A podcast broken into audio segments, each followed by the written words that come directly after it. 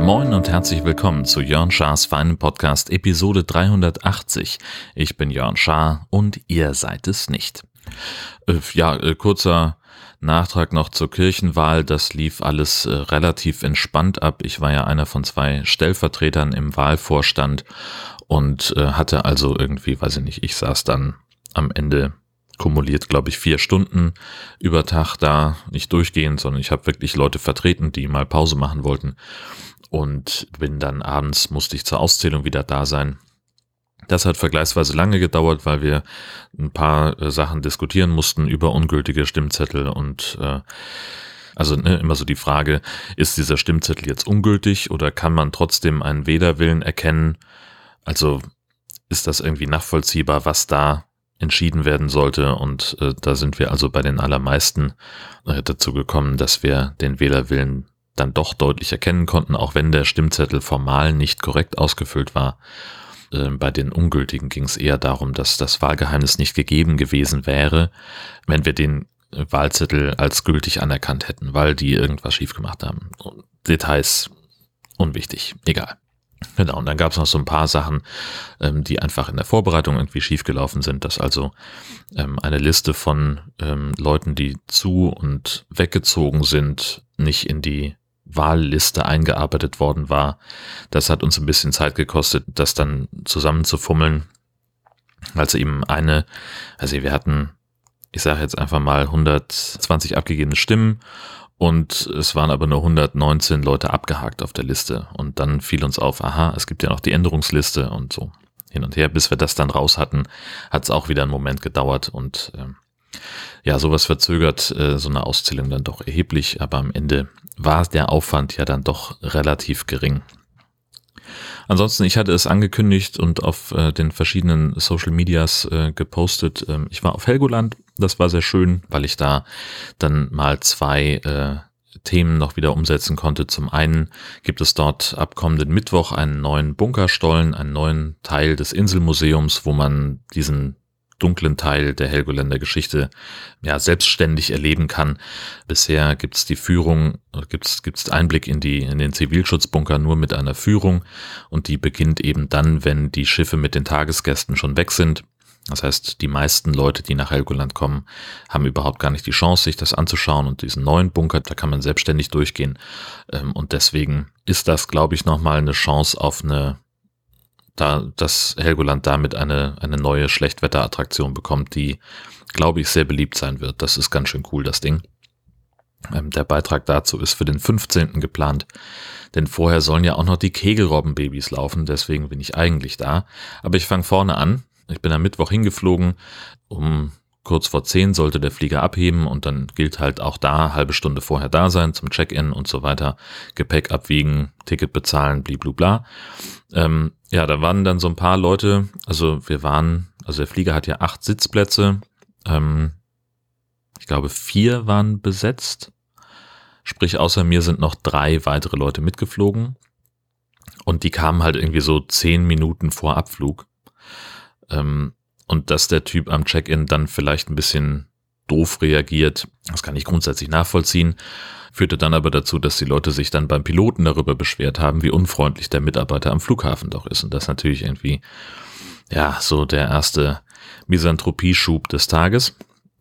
Aber das war dann relativ zügig wieder erledigt, weil ich äh, direkt vom Flughafen Richtung Panoramaweg gegangen bin. Ähm, da gibt's also für die Winterzeit, da ist der Strand gesperrt, weil da so viele Kegelrobben liegen und die sind ja echt gefährlich, also groß, stark und schnell und bissig.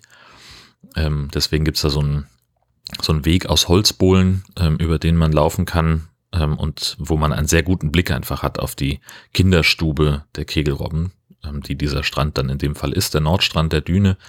Ja, da habe ich schon ein paar erste Aufnahmen gemacht, äh, von den Kegelrobbenbabys und habe ein paar Bilder gemacht, die findet ihr in den Show Notes äh, zu dieser Episode, bevor ich dann äh, übergesetzt bin zur Hauptinsel äh, mit der Dünenfähre, habe in mein Hotel eingecheckt, hatte da ein kleines äh, Einzelzimmer, das äh, völlig okay war, gab es überhaupt nichts zu meckern. das ist im Winter auf Helgoland ist es immer so ein bisschen, so ein bisschen knifflig, ähm, weil man, äh, weil die Versorgungslage da halt einfach nicht gut ist. Ja? So, ähm, viele Geschäfte haben zu oder machen nur nachmittags ein paar Stunden auf. Äh, die meisten, also ich habe tatsächlich kein Restaurant gefunden, was mittags offen hatte, außer halt Kochlöffel. Und ich habe irgendwie, nee, ich hatte keinen Bock bei Kochlöffel zu essen. So, sorry, das äh, ist mir einfach, nein, danke. Ähm, deswegen habe ich mir dann mittags ähm, fürs Mittagessen beim Kaufmann was geholt, ein bisschen Käse, ein bisschen Brot. Habe das auf dem Hotelzimmer gegessen. Und dann war schon mein erster Termin äh, in Sachen der Kegelrobben, habe ich mit dem Tourismusdirektor gesprochen und mit der Dünenrangerin. Dann später ähm, nach einem kleinen Inselrundgang äh, mit dem Museumsdirektor war ich im neuen Bunkerstollen und dann habe ich im Wesentlichen eigentlich mein Kram ins Hotelzimmer gebracht. Da noch ein bisschen äh, rumgesessen, bei Twitter nachgeguckt, was es Neues gibt und äh, bin dann äh, auf Essensjagd gegangen und hatte fast das gleiche Problem wie mittags.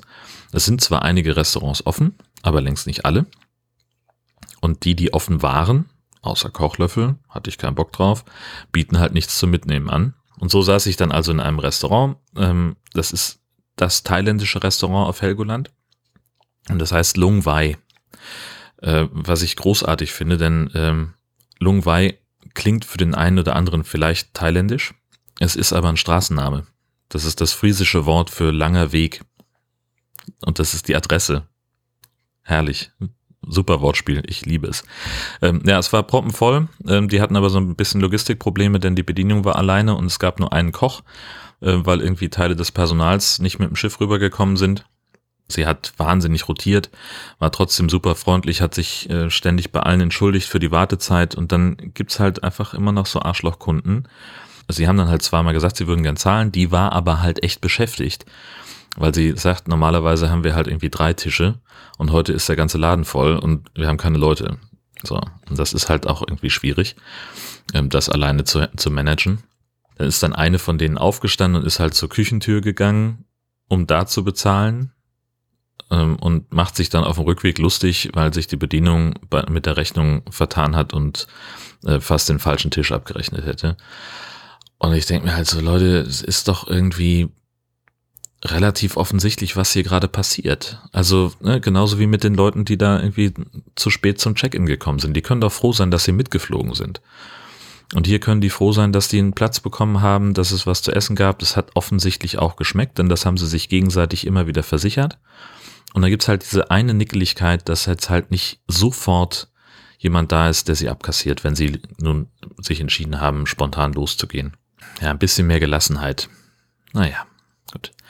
Äh, das war im Prinzip der Abend. Äh, am nächsten Morgen bin ich dann ja, relativ früh aufgestanden, habe gefrühstückt, bin zum Supermarkt gegangen, um mein Leergut wegzubringen und dann auch schon irgendwie zusammenpacken, auschecken äh, und rüber zur Düne.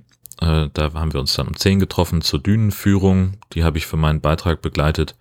Bin da locker zweieinhalb Stunden auf der Insel unterwegs gewesen, um äh, Stimmen einzufangen, Töne einzufangen von Leuten, die äh, sich das auch angeguckt haben.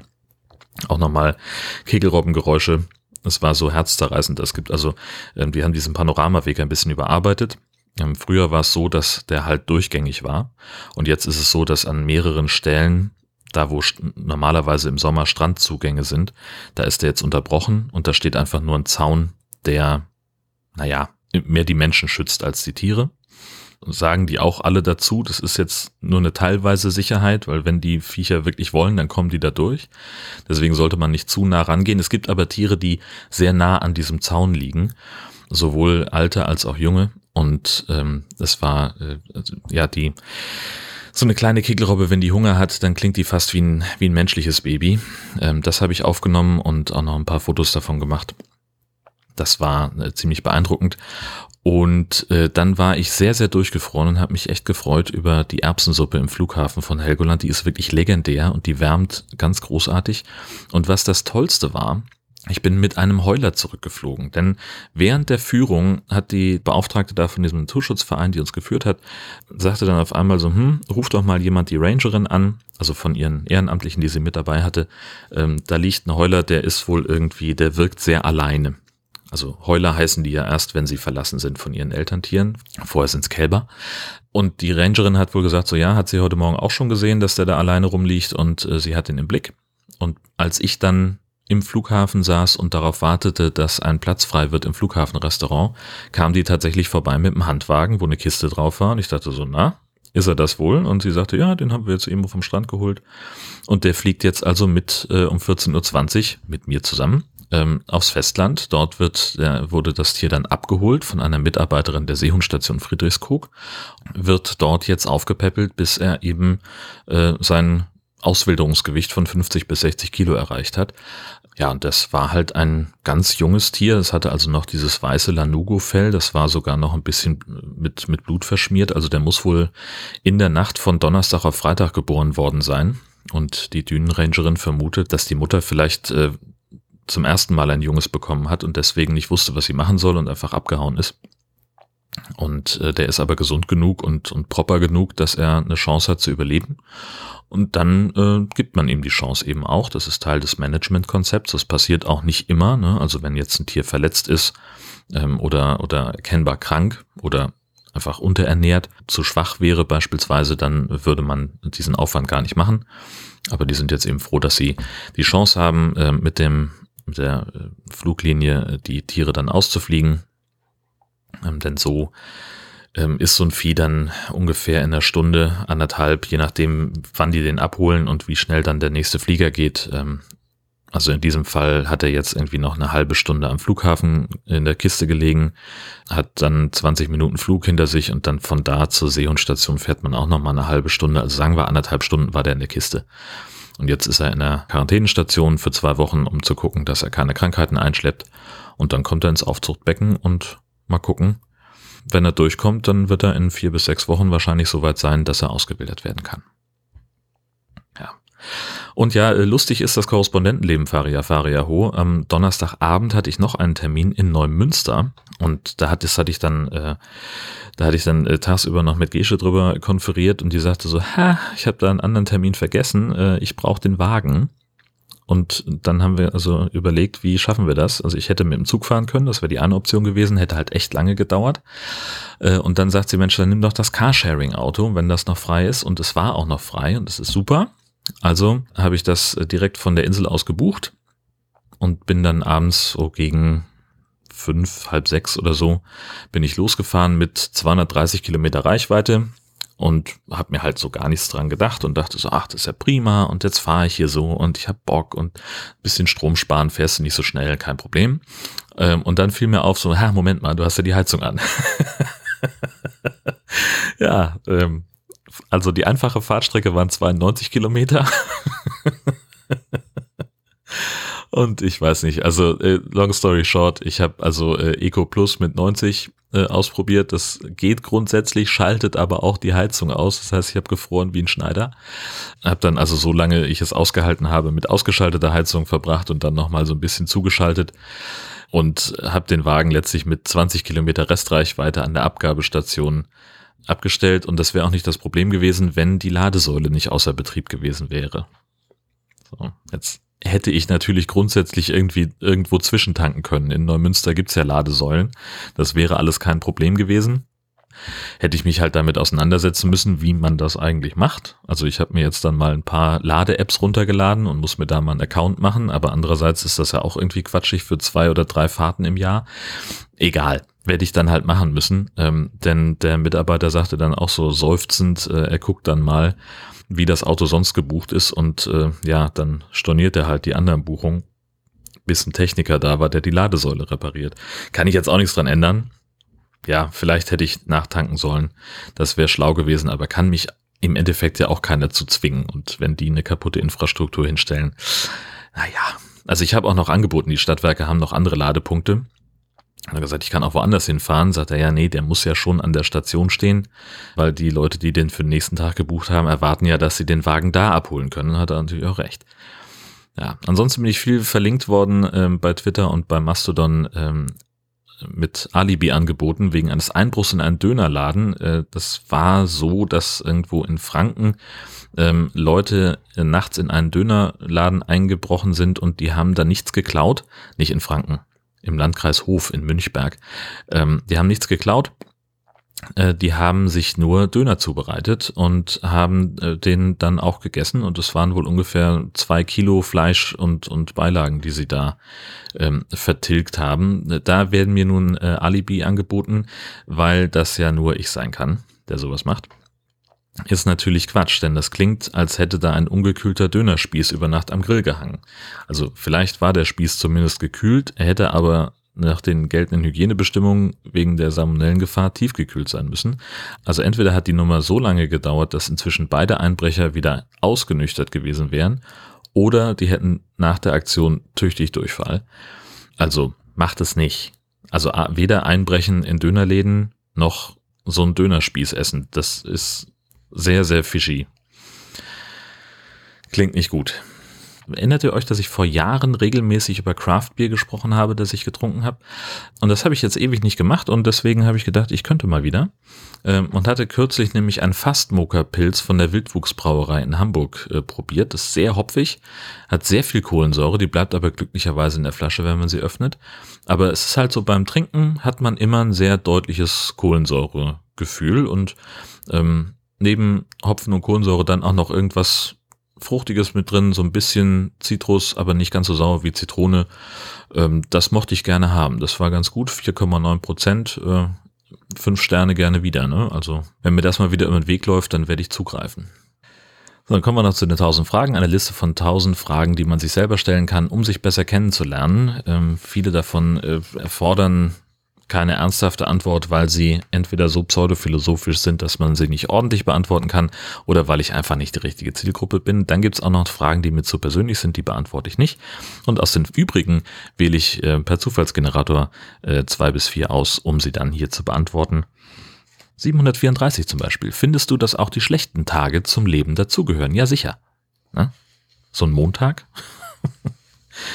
nee, heute ist zum Beispiel so ein Tag, der hätte besser laufen können ich gar nicht erzählt. Ich bin heute um halb sieben aufgestanden, weil unser Gastini nämlich zu einem Volleyballturnier wollte. Ein Volleyballturnier, wo sie selber nicht mitspielen konnte, weil ihr Spielerpass an Italien nicht freigegeben ist. Und deswegen ging das irgendwie nicht, keine Ahnung. Und dann äh, habe ich sie also hingefahren. Sie sind aufgebrochen zum Turnier nach Kiel. Und gegen halb elf hat sie sich wieder gemeldet und schrieb, äh, ja, sorry, äh, niemand hat den richtigen Schlüssel für die Halle. Wir sind auf dem Rückweg, kannst mich gleich wieder abholen. Habe ich mir auch anders vorgestellt. Aber gehört dazu zum Leben, denn das Gute ist, wenn sie das Turnier wiederholen, dann wird sie ihren italienischen Spielerpass haben, der dann auch für äh, Ligaspiele in Deutschland freigegeben ist. Also nur Sieger bei der Geschichte. Einen machen wir noch 589. Wie reich wärst du gern? Das richtet sich sehr danach, äh, wo gerade der Jackpot steht. Mm, ich bin relativ sicher, dass mir 10 Millionen ausreichen würden für ein sorgenfreies Leben, ähm, inklusive Rente oder Rentenersatz. Würde ich, ich würde Rente bekommen, zusätzlich zu dem Geld. Die paar hundert Euro wären dann auch noch drin. Damit müsste man dann relativ sinnvoll umgehen, dass das nicht äh, von der von der Inflation komplett aufgefressen wird und von den Steuern auch nicht. Also ja, natürlich muss man da Steuern drauf bezahlen, auf die Zinsen, die man dazu erhält. Andererseits, hey, es gibt sowieso keine Zinsen. Also wir leben eigentlich von dem Geld, ähm, was wir von der Lottogesellschaft bekommen. Gewonnenes Geld ist steuerfrei, das ist das Gute daran.